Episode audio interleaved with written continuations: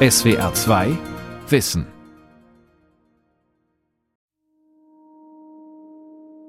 Alkohol gehört zu unserer Kultur. Es kann Spaß machen, Alkohol zu trinken. Und diese Grenze, wo es dann zum Problem wird, die ist bei jedem anders. Und genau der Punkt, das wird tabuisiert. Das war über lange Zeit so, dass ich jeden Abend zwei Flaschen Wein getrunken habe. Und mir das einzugestehen, dass ich da Hilfe brauche, war sehr schwer. Also man schäbt sich zu Tode eigentlich. Die Erfahrung mit Patienten war, dass ein Teil gar keine komplette Alkoholfreiheit anstrebte und ein anderer Teil wiederum es mit der Abstinenz nicht schaffte. Und das war die ganz praktische Erfahrung, dass man vielen Menschen in der Behandlung mit dem alleinigen Abstinenzziel nicht gerecht wird. Therapien bei Alkoholsucht. Kontrolliertes Trinken statt Abstinenz von Franziska Hochwald. Alkohol ist ein fester Bestandteil unserer Kultur. Der Statistik zufolge nimmt jeder Erwachsene in Deutschland jährlich im Schnitt 10 Liter reinen Alkohol zu sich. Das sind 200 Liter Bier oder gut 80 Liter Wein. Die Grenze zwischen Genuss und Sucht ist dabei schmal. Laut Robert Koch Institut trinken 14 Prozent aller Frauen und 18 Prozent aller Männer Alkohol in riskanten Mengen. Und es gibt eine hohe Dunkelziffer, denn häufig wird das Problem gar nicht erkannt. Maurice Cabanis ist ärztlicher Direktor der Klinik für Suchtmedizin und abhängiges Verhalten am Klinikum Stuttgart eins der vielen Probleme, warum man eben Menschen mit Alkoholabhängigkeit nicht erreicht, ist, dass die Menschen sich selbst erstmal nicht primär als alkoholabhängig wahrnehmen, sondern die merken vielleicht, dass man Probleme in der sozialen Interaktion hat, dass es mehr Streitigkeiten gibt, dass man unaufmerksamer ist, dass man vielleicht nicht mehr ganz so einfach auf den Konsum verzichten kann oder dass sich die körperlichen Werte verschlechtern. Die übliche Therapie bei riskantem Trinkverhalten beginnt mit einem Entzug, der stationär durchgeführt werden muss. Dazu erhält ein suchterkrankter Mensch oft begleitend Medikamente, um lebensgefährliche Entzugserscheinungen abzumildern. An den Entzug schließt sich eine zwölfwöchige stationäre Rehabilitation an, die therapeutisch unterstützt. Auch in dieser Phase können Medikamente gegeben werden, die mit unterschiedlichen Mechanismen die Abstinenz unterstützen. Doch bis dahin ist es oft ein weiter Weg denn auch die Hausärztin erkennt das Problem häufig nicht, so Cabanis. Die am seltenst gestellten Fragen in der Hausarztpraxis sind nach Abhängigkeiten, also Substanzkonsum. Es sind tatsächlich Themen, die häufig im Alltag aufgrund der Arbeitsstrukturen, aufgrund der fehlenden Beziehungen vielleicht auch zu den Patienten, Patientinnen häufig eben vermieden werden und nicht gestellt werden. Und das ist schon ein entscheidender Punkt, den man nicht vergessen darf. Viele alkoholkranke Menschen gestehen sich ihre Sucht jahrelang nicht ein, nicht zuletzt, weil die Situation für die meisten sehr beschämend ist. So erging es auch Sabine Manta, die im wirklichen Leben anders heißt. Als ich das nicht mehr in der Hand hatte, mit dem Trinken aufzuhören bei, sagen wir mal, gesellschaftlichen Anlässen oder so. Lange Zeit war ich natürlich zutiefst unglücklich über meinen eigenen Zustand und habe sehr wohl versucht, mich zu kontrollieren, habe das aber nicht geschafft. Auch der 32-jährige Projektmanager, der für diese SWR2 Wissen-Folge Thomas Braun heißen soll, reagierte anfangs mit Unverständnis und Ablehnung, wenn Freunde und Familie ihm Vorwürfe machten. Doch schließlich stellte er sich den Tatsachen. Ich stand dann halt irgendwann vor der Gabelung, möchte ich jetzt ein Leben haben, was ich eigentlich schon immer haben wollte, mit einem Traumjob, mit Familie und ja, einfach zufrieden sein oder möchte ich ein trockener Alkoholiker sein oder möchte ich tatsächlich ein Alkoholiker sein, der es nicht im Griff hat und irgendwo anders endet als hier im kontrollierten Trinken, sondern irgendwie einen Stock höher auf der Suchtstation. Vielfach dauert es Jahre, bis ein Mensch mit hohem Alkoholkonsum einsieht, dass er ein Problem hat. Nach wie vor sind es häufiger Männer als Frauen, die ein riskantes Trinkverhalten entwickeln. Doch generell gibt es keine Regel. Es trifft Menschen aus allen Berufen und allen Gesellschaftsschichten. Bernd Lenz ist leitender Oberarzt an der Klinik für abhängiges Verhalten und Suchtmedizin am Zentralinstitut für seelische Gesundheit in Mannheim. Er untersucht die hormonellen Bedingungen, die eine Suchterkrankung begünstigen können. Wir haben dann Projekt gemacht, wo wir gesehen haben, dass Männer, die zum Alkoholentzug kommen, mehr aktiviertes Testosteron im Blut haben als Männer, die keine Alkoholabhängigkeit haben oder als Kontrollen in der Studie gedient haben. Daher gibt es schon Anhalt dafür zu glauben, dass erhöhtes Testosteron eben auch beim Menschentrinken beeinflusst. Die Ursachen für Suchtverhalten sind vielfältig. Tatsächlich gibt es biologische Faktoren, die jedoch nur zum Teil genetisch bedingt sind.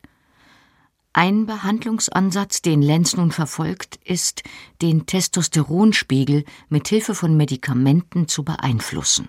Wir haben gerade ein Experiment, in dem wir Männern ein Medikament geben, das in Deutschland zugelassen ist, zur Senkung von dem aktivierten Testosteron, also dem Dihydrotestosteron, um zu schauen, inwieweit bei diesen Männern die Reaktion des Gehirns auf Alkoholbilder im MRT verändert wird.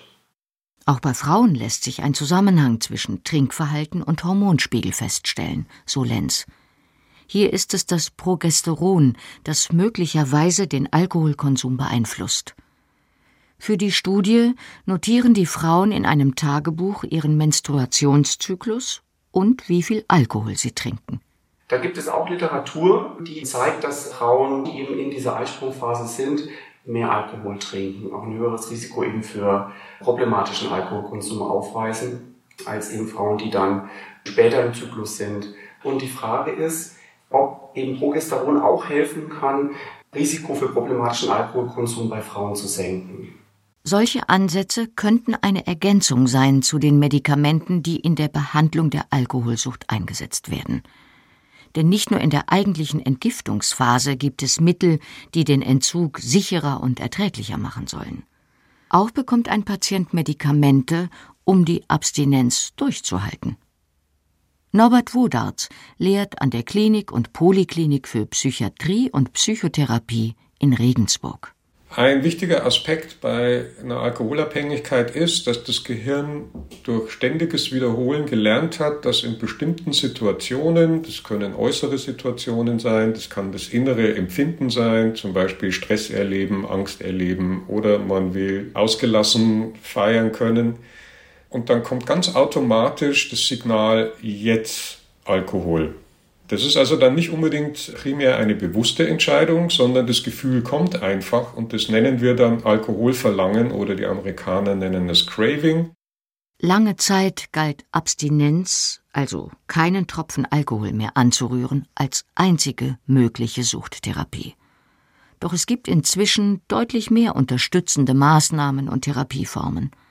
So sollen zum Beispiel Medikamente wie Nalmephen oder Acamposat den Suchtdruck verringern, indem sie in den Dopaminhaushalt eingreifen, erklärt Wodarts. Der Dopaminstoffwechsel wird dadurch indirekt beeinflusst, weil letztlich wissen wir in der Zwischenzeit, dass das im Gehirn ein großes Netzwerk ist, so ähnlich wie man das von dem Mobile kennt. Da sind ganz verschiedene Stellschrauben und das Ganze ist in dem Gleichgewicht. Und wenn man an einer Stelle sozusagen am Mobile zieht, verändert sich die Position aller anderen. Eine weitere Möglichkeit besteht darin, durch Medikamente eine Alkoholunverträglichkeit auszulösen. Das heißt, wer unter dem Medikament Alkohol trinkt, der kriegt dann subjektiv sehr unangenehme Nebenwirkungen mit Übelkeit, Erbrechen, der Kreislauf macht womöglich Probleme, das heißt, es wird einem schwindlig, man kriegt eine gerötete Haut. Das Medikament funktioniert dann sozusagen über den Effekt der Abschreckung. Dieses Mittel war lange Zeit unter dem Namen Antabus oder Disulfiram in Deutschland zugelassen. Inzwischen wurde die Zulassung vom Hersteller zurückgegeben, doch es kann noch verschrieben und über internationale Apotheken aus dem europäischen Ausland bezogen werden. Das ist auch nur ein Angebot für einzelne Patienten, aber gerade in verzweifelten Situationen, wo alles andere vorher nicht funktioniert hat, ist es manchmal wirklich ein sogenannter Rettungsanker. Letztlich gilt jedoch für alle Medikamente, für sich allein genommen, ohne begleitende Therapie, bewirken sie nicht viel. 95 Prozent der Patienten werden dann innerhalb eines Jahres wieder rückfällig, rein statistisch. Und wenn er seine Chance erhöhen will, dann ist eine Möglichkeit, weiterhin ambulante Behandlung zumindest zu machen und zusätzlich noch ein Medikament zu nehmen. Damit würde er insgesamt seine Chance immerhin auf 30 bis 40 Prozent erhöhen. Das ist eine deutliche Steigerung, aber faktisch immer noch schlechter, als wenn er so eine Entwöhnung macht, weil dann ist seine Chance ungefähr 60 bis 70 Prozent. Der Besuch einer Selbsthilfegruppe erhöht die Wahrscheinlichkeit, ein Alkoholproblem auch langfristig in den Griff zu kriegen. Auch Sabine Manta weiß, wie wichtig ein regelmäßiger Austausch mit anderen Betroffenen ist. Ich war, wie gesagt, psychisch, mental sehr, sehr abhängig. Und bin es natürlich zum Teil immer noch, deswegen bin ich ja immer noch in dieser Nachsorgegruppe. Und das jetzt schon seit über vier Jahren. Thomas Braun besucht ebenso nach wie vor eine Selbsthilfegruppe, obwohl seine Zeit des riskanten Trinkens schon acht Jahre zurückliegt. Die Nachsorge geht bis heute. Also jeden ersten Mittwoch im Monat ist eine Nachsorgegruppe. Und das ist für mich tatsächlich wichtig, weil das so eine Leitplanke darstellt. Da weiß ich immer, jetzt muss ich dran denken, jetzt haben wir bald wieder unseren Kurs und, und da muss ich wieder berichten. Und das trägt dazu bei, dass man dieses Thema einfach nicht vergisst. Hormone und andere chemische Prozesse im Körper bestimmen nicht allein, ob die Betroffenen tatsächlich eine Suchterkrankung entwickeln. Ein weiterer Baustein sind neuronale Vorgänge. Peter Kirsch ist Leiter der Abteilung Klinische Psychologie am Zentralinstitut für seelische Gesundheit in Mannheim. Er erforscht die Frage, warum Menschen immer wieder in Situationen kommen, in denen sie ihren Suchtdruck nicht mehr unter Kontrolle haben. Wir glauben, dass das mit einer Überaktivierung von bestimmten Gehirnregionen, die mit Belohnungen assoziiert sind, was zu tun haben, die also auf Reize, die was mit Alkohol oder Alkoholkonsum zu tun haben, sehr stark reagieren und diese Gehirnstrukturen dann sehr stark motivational wirken, also sozusagen einen starken Drang auslösen, dann auch die Substanz zu konsumieren. Diese Gehirnstrukturen sind evolutionär sinnvoll da sie unser Überleben sichern. Der sogenannte Nucleus accumbens, man spricht auch vom ventralen Striatum, das sind Strukturen, die sehr tief im Gehirn sitzen und die eigentlich eines bewussten Zugriffs nicht zugänglich sind. Das heißt, die reagieren sehr schnell und sehr automatisch. Das ist auch wichtig, evolutionär betrachtet weil sie uns motivieren, Dinge, die wichtig für unser Überleben sind, ähm, aufzusuchen, also zum Beispiel Nahrung oder auch auf sexuelle Stimuli reagieren. Das Problem ist aber natürlich, dass dieses System dann auch auf Reize reagiert, die gefährlich sein können, wie zum Beispiel eben alkoholassoziierte Reize und dann aber die gleichen Mechanismen auslösen. Das Forschungsteam untersucht, wie diese Gehirnstrukturen mit dem bewussten Willen zu beeinflussen sind. Für die Studie sollten Studierende mit riskantem Trinkverhalten lernen, diese Gehirnareale bewusst zu steuern. Wir wissen, dass PatientInnen mit Alkoholabhängigkeit sehr stark mit ihrem Belohnungssystem reagieren und wir versuchen mit einer äh, Methode der sogenannten Echtzeit FMRI Neurofeedback Methode die Patienten beizubringen, diese sehr starken Reaktionen ihres Gehirns zu dämpfen. In einem Kernspintomographen wurden den Versuchspersonen Abbildungen ihres Lieblingsgetränks gezeigt. Dann sollten sie selbstständig versuchen, eine angezeigte Skala mit ihrer geistigen Haltung zu verändern. Die ersten Ergebnisse zeigen, dass durchaus ein Effekt erzielt wurde, allerdings nicht so stark wie erhofft. In einem weiteren Schritt soll nun das Training im MRT mit einer Anleitung zur Achtsamkeit verknüpft werden. Also es gibt Studien, die zeigen, dass achtsamkeitsbasierte Methoden durchaus hilfreich sein können für Menschen, die unter Suchtdruck leiden, also in Situationen, in denen sie das Gefühl haben, jetzt müssen sie eigentlich Alkohol konsumieren. Und es gibt halt auch Studien, die zeigen, dass solche Achtsamkeitsübungen auch auf die Hirnregionen sich auswirken, die uns interessieren. Ein Training mit Hilfe von Neurofeedback kann, so Kirsch, den Betroffenen wieder die Kontrolle über ihr Verhalten zurückgeben. Dieser Aspekt der Selbstwirksamkeit sei wichtig. Viele Betroffene wünschen sich ja eigentlich, dass sie eine Pille einwerfen können und danach ist die Sucht weg. Das Problem bei der Sucht ist ja gerade, dass ich die Kontrolle abgebe, dass ich keine Kontrolle mehr habe. Ja, und ich muss lernen, wieder Kontrolle über mein Konsumverhalten, mein, meine Entscheidungen zu bekommen. Die klassischen therapeutischen Maßnahmen, die die Krankenkassen finanzieren, sind Entgiftung, und Abstinenztraining, zum Teil mit Unterstützung von Medikamenten. Das beruht auf einem Krankheitsverständnis aus den 1960er Jahren. Damals veröffentlichte Elvin Morton Jelinek ein Buch mit dem Titel Das medizinische Krankheitsmodell des Alkoholismus. Er stellt folgende Thesen auf. Die Neigung zum Alkoholismus ist weitgehend genetisch vorbestimmt. Man ist Alkoholiker oder nicht. Es gibt keine Abstufungen. Wer einmal wieder anfängt zu trinken, muss weiter trinken. Und kein Alkoholiker kann jemals lernen, kontrolliert zu trinken. Joachim Körkel, Professor für Psychologie an der Evangelischen Hochschule Nürnberg, erkannte jedoch, dass die gängigen Behandlungsmethoden, die auf diesen Ideen beruhen, oft ihr Ziel nicht erreichten. Wenn jemand mit einem Suchtproblem den Übergang zur Abstinenz schafft, ist dies ganz wunderbar. Aber die Mehrzahl mag es nicht oder schafft es nicht.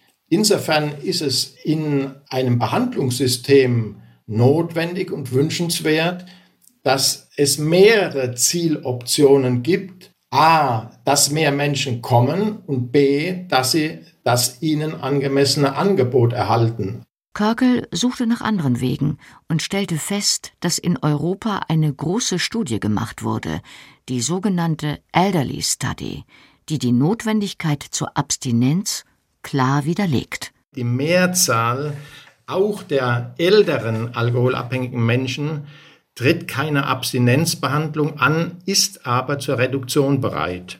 Also Menschen kommen in Behandlung, wenn ihnen außer Abstinenz weitere Optionen, eben die der Reduktion geboten werden. Ein Behandlungsansatz, der das Trinken nicht verbietet, sondern einen kontrollierten Umgang damit entwickelt, motiviert doppelt so viele Betroffene wie der absolute Verzicht auf Alkohol. Und er ist, so Körkel, sogar erfolgreicher. Körkel entwickelte ein Programm zum sogenannten kontrollierten Trinken. Es besteht aus zehn Schritten, an die gegebenenfalls eine Nachsorgegruppe anschließt. Die zehn Schritte beinhalten ein Trinktagebuch führen, wo man den eigenen Alkoholkonsum überhaupt erstmal registriert und Klarheit bekommt wann, wie, wie viel und mit wem trinke ich denn Alkohol. Wer mit dem kontrollierten Trinken anfangen möchte, bekommt erst einmal eine umfassende Untersuchung und Diagnose, so Sabine Manta. Da gibt es ein Vorgespräch, wie so eine Anamnese, wo das Suchtverhalten genau beleuchtet wird und wo dann festgestellt wird, also ist es eine schwere körperliche Abhängigkeit oder ist es ein was immer. Und bei mir war quasi die Diagnose, es ist eine mittelschwere psychische Abhängigkeit.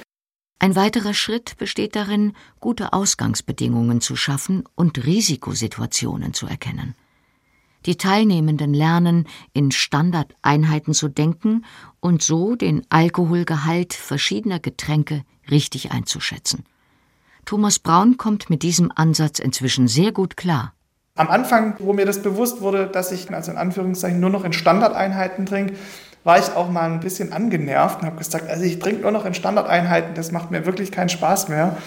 Aber heute weiß ich, das ist ein totales Geschenk, weil ich weiß jetzt ungefähr, wie viel Alkohol ich zu mir nehme. Beim kontrollierten Trinken lernen die Teilnehmenden mit einem Trinktagebuch zu planen und festzulegen, welche Ziele sie sich für die nächste Woche setzen. Von Woche zu Woche entscheidet man, wie viel Alkohol will ich denn pro Tag weniger trinken als bislang? Gibt es Tage, an denen ich mir Alkoholfreiheit vorstellen kann? Und wie viel Alkohol will ich denn in der gesamten Woche höchstens trinken? Maurice Cabanis ist ärztlicher Direktor der Klinik für Suchtmedizin und abhängiges Verhalten am Klinikum Stuttgart. Aus der Erkenntnis heraus, dass die Alkoholabhängigkeit viele verschiedene Ursachen hat, ist er davon überzeugt, dass es auch viele unterschiedliche Wege aus der Sucht gibt, unter anderem das kontrollierte Trinken. Diese Abhängigkeit hat ganz unterschiedliche Ursachen. Die können biografische Ursachen haben, die können zusätzliche Erkrankungsgründe haben, die können auch mal genetische Komponenten haben. Die können erlernte Mechanismen haben, die da eine Rolle spielen. Und deshalb ist es so wichtig, dass man eben schaut, was möchte der Einzelne und dass man eine Möglichkeit bietet, mit den Menschen zu erarbeiten, welche Ziele haben sie und dann an diesen Zielen gemeinsam arbeitet. Und dazu kann der kontrollierte Konsum beitragen. Und wichtig nur ist, dass man es fachkundig tut. Bislang hat sich diese Einstellung zur Alkoholtherapie erst an wenigen Kliniken durchgesetzt. Tatsächlich gibt es nach wie vor ein immer brüchiger werdendes, aber ein sogenanntes Abstinenzdogma. Das heißt, dass bei vielen Menschen noch die herrschende Lehrmeinung ist, dass die Abstinenz die einzige mögliche Behandlung von Suchterkrankungen ist. Diese Lehrmeinung schließt einen beträchtlichen Teil der therapiewilligen Menschen aus, kritisiert Cabanes. Man muss wissen, gerade bei der Alkoholabhängigkeit erreicht man 90 Prozent der Menschen nicht in der Behandlung. Also wir erreichen nur 10 Prozent. Und wenn man so ein Angebot schafft, erreicht man doch deutlich mehr Menschen. Deshalb ist es in Stuttgart gelungen, dass wir immerhin schon 20 Prozent der Menschen mit Abhängigkeit erreichen. Einer dieser Menschen ist Thomas Braun. Er erlebte mit Anfang 20 eine schwere Krise, als er sein erstes Studium abbrach. Das hat sich so ein bisschen schleichend eingestellt. Das fing dann mal mittags an, dann mit der Freundin damals, die auch gerade neu beginnen musste, dass sie auch mit mir unterwegs war und wir dann im Urlaub waren und dann wurde es schon um zwölf getrunken und es wurde immer früher und es wurde dann so zur Routine. Sabine Manter ist inzwischen im Ruhestand. Auch für sie wäre eine absolute Abstinenz nicht in Frage gekommen. Als bei ihr das Trinken überhand nahm, hatte sie schwierige private Lebensumstände und einen herausfordernden Bürojob. Das waren dann pflegebedürftige Eltern und eine berufliche Situation, die extrem belastet war. Also mit sehr hohen Leistungsansprüchen, auch von mir an mich, aber auch von außen. Und bin ich sehr hochtourig gefahren quasi über ein paar Jahre, ziemlich viele Jahre sogar. Der Alkohol half ihr, abends zu entspannen. Doch mit der Zeit trank sie immer mehr. Und da fing es dann an, dass dann mein Feierabend, habe ich immer gesagt, das ist meine blaue Stunde. Ich war früher zu Hause als mein Mann. Und da habe ich mich dann mehr oder weniger abgeschossen, ja, um den Druck abzulassen. Beide Betroffenen wurden von Menschen aus dem Bekanntenkreis auf ihr problematisches Verhalten aufmerksam gemacht. Für Thomas Braun war das anfangs schwer anzunehmen, bis er schließlich, wie viele, den Führerschein verlor. Nun brauchte er eine Möglichkeit zur Therapie, um die medizinisch-psychologische Prüfung zu bestehen und seinen Führerschein zurückzubekommen. Nach langer Internetrecherche stieß er schließlich auf das Programm des kontrollierten Trinkens. Sabine Manter bekam die Empfehlung für den Kurs von einer Freundin. Das war ein sehr glücklicher Zufall, weil in dem Freundinnenkreis auch Suchtberaterinnen sind. Und die wussten von diesem KT-Programm hier und haben mir das dann doch sehr nahegelegt, ich soll doch mal da bitte mitmachen. Und das habe ich dann gemacht und das war im Jahr 2018 und das hat mich auf einen neuen Weg gebracht. Stefan Grupp leitet die Kurse für kontrolliertes Trinken. Er ist Sozialarbeiter der Suchtberatungsstelle am Klinikum für Suchtmedizin und abhängiges Verhalten in Stuttgart. Für ihn ist die Gruppe mit ihrer Expertise ein entscheidender Faktor. Die Teilnehmer lernen sich ja untereinander auch kennen. Das heißt, sie wissen eine Menge voneinander. Sie wissen um die Risikosituationen der einzelnen Teilnehmer. Es werden unterschiedliche Ratschläge oder Tipps gegeben, wie man es vielleicht schaffen könnte, so hatte zum Beispiel Sabine Manter das Problem, dass sie direkt nach der Arbeit anfing zu trinken. Als ein Gruppenmitglied ihr riet, sich nach der Arbeit eine andere Beschäftigung zu suchen, war das eine große Hilfe für sie. Dann bin ich in die Stadt gefahren und habe in irgendwelchen Läden gebummelt. Und da war Alkohol kein Thema. Und das sind so einfache Sachen, wo man selber nicht draufkommt. Und sowas kann dann sehr hilfreich sein. Einfach mal einen anderen Blickwinkel einzunehmen oder was anderes zu machen als normal. Die Betroffenen sind ja selbst Experten ihres eigenen Tuns oder Handelns und profitieren sehr viel untereinander von den anderen, manchmal sogar noch mehr wie von uns Mitarbeitern oder Therapeuten und haben dann den Vorteil, dass sie auch ja, Ratschläge annehmen können anderer Teilnehmer, wo es bisher gut geklappt hat, wo auch die Konsumreduktion erfolgt ist. Und das ist vor allem so die Besonderheit, würde ich sagen.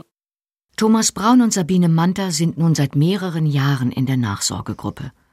Die Besonderheit dabei in Stuttgart, das Angebot ist im Zentrum für seelische Gesundheit angesiedelt und gleichzeitig absolut anonym, ohne Krankenkassenkarte. Bis heute ist diese Gruppe für Sabine Manter und Thomas Braun ein wichtiger Anker. Im Unterschied zu den anonymen Alkoholikern, die nach strengen Prinzipien funktionieren, ist es hier auch leicht darüber zu sprechen, wenn man einmal entgleist ist und unkontrolliert getrunken hat. Und da kriegt man Tipps, wie man irgendwelchen gefährlichen Situationen vielleicht besser begegnen kann. Zum Beispiel mit, ich habe übrigens letzte Woche das und das neue antialkoholische Getränk kennengelernt. Vielleicht startet ihr auch mal damit. Das kontrollierte Trinken wird noch nicht von der Rentenversicherung anerkannt und folglich in der stationären Reha nicht finanziert. Und doch hat es inzwischen einen festen Platz in der therapeutischen Arbeit. Es ist wissenschaftlich untersucht und erreicht viele behandlungsbedürftige Menschen. Kontrolliertes Trinken ist ein Weg, in die Verantwortung zu kommen und sich als selbstwirksam zu erfahren. Dabei steht dieser Ansatz nicht im Gegensatz zur herkömmlichen Abstinenztherapie. Im Gegenteil, so Sozialarbeiter Stefan Grupp. Und am Ende der zehn Einheiten ist die Frage, weiter mit dem kontrollierten Trinken oder vielleicht eher Richtung Abstinenz. Wir haben ungefähr 20 bis 30 Prozent der Teilnehmer, die über das kontrollierte Trinken zur Abstinenz gelangen. Je mehr unterschiedliche Therapiemöglichkeiten angeboten werden, desto mehr Menschen können ihr riskantes Trinkverhalten in den Griff bekommen. Dazu gehören heute auch Online-Angebote und Selbstlernansätze, so Sabine Pohlner, Fachdienstleiterin der Suchtberatung bei der Stuttgarter Caritas. Es müssen auch gar nicht alle in Behandlung, weil viele finden für sich selber Wege. Und das finde ich total wichtig. Ja. Man muss nicht in Behandlung, in Beratung, wenn man ein Suchtproblem hat. Man kann sich wirklich selber auf den Weg machen. Es gibt auch im Internet so viele gute Infos. Jeder ist für sich selber der Fachmann. Also nur zu, nur selber auch gucken, hey, was, was tut mir gut. Das macht man ja bei anderen Themen auch. Suchtkranke Menschen brauchen Unterstützung. Neben den verschiedenen Therapien spielt das eigene Lebensumfeld eine große Rolle, aber auch der gesellschaftliche Umgang mit Sucht. Ich würde mir wünschen, dass wir normaler über das Thema Konsum sprechen können das so Schwarz-Weiß-Denken, dass wir das abschmelzen, dass wir auch dieses Stigma reduzieren, das Suchtkranken anhaftet, so selber schuld, die sind willensschwach und dass wir das als wirklich als Krankheiten anerkennen und das nicht mehr so mit Scham und Schuld behaftet ist. SWR 2 Wissen Therapien bei Alkoholsucht. Kontrolliertes Trinken statt Abstinenz von Franziska Hochwald. Sprecherin Birgitta Asheuer. Redaktion Vera Kern. Regie Alexander Schumacher. SWR 2 Wissen. Manuskripte und weiterführende Informationen zu unserem Podcast und den einzelnen Folgen gibt es unter swr2wissen.de.